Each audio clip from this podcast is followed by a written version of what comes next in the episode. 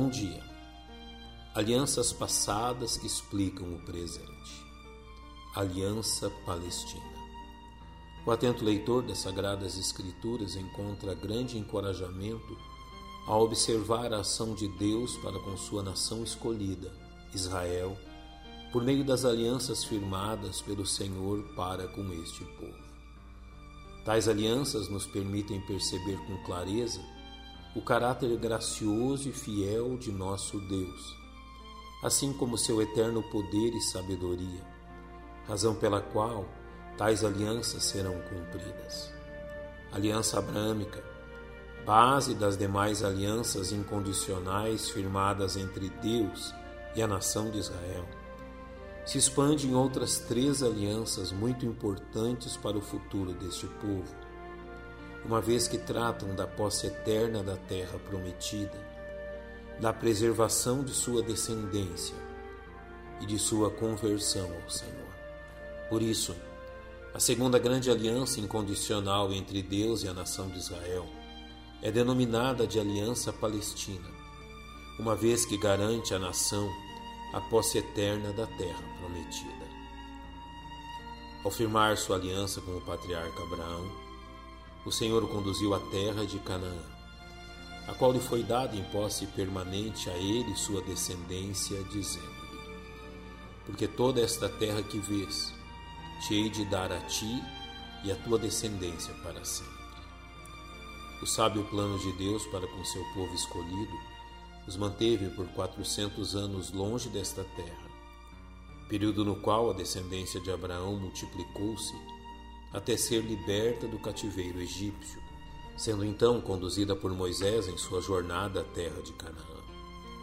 Após quarenta anos de jornada, nos quais a nação demonstrou sua rebeldia e desobediência para com seu Deus, Israel encontra a terra de Canaã povoada por nações muito mais poderosas do que ela de forma que o questionamento a respeito da promessa do Senhor a Abraão é questionado por eles.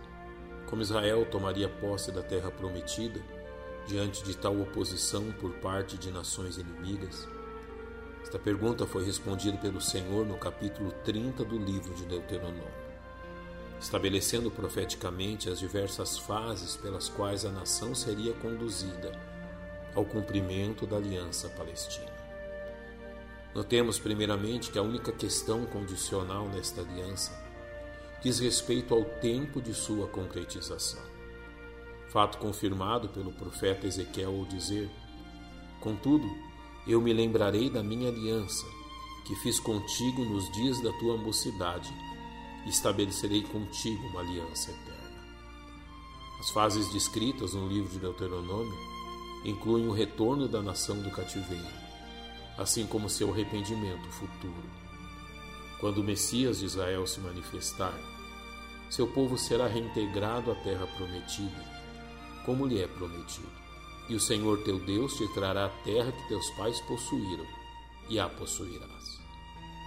Para que isto ocorra, o Senhor usará dos juízos do tempo tribulacional, a fim de converter sua nação escolhida julgando severamente as nações que se mostraram inimigas de Israel, a fim de conceder-lhes as bênçãos prometidas, cumprindo no reinado de Cristo a plenitude das promessas feitas pelo Senhor a Israel, entre elas a posse total e permanente da terra prometida, Abraão e sua descendência. A Aliança Palestina garante que um futuro que deve estar próximo a nação de Israel habitará segura e livre de seus inimigos, na terra que Deus lhe deu por herança. Que o Senhor abençoe sua nação escolhida.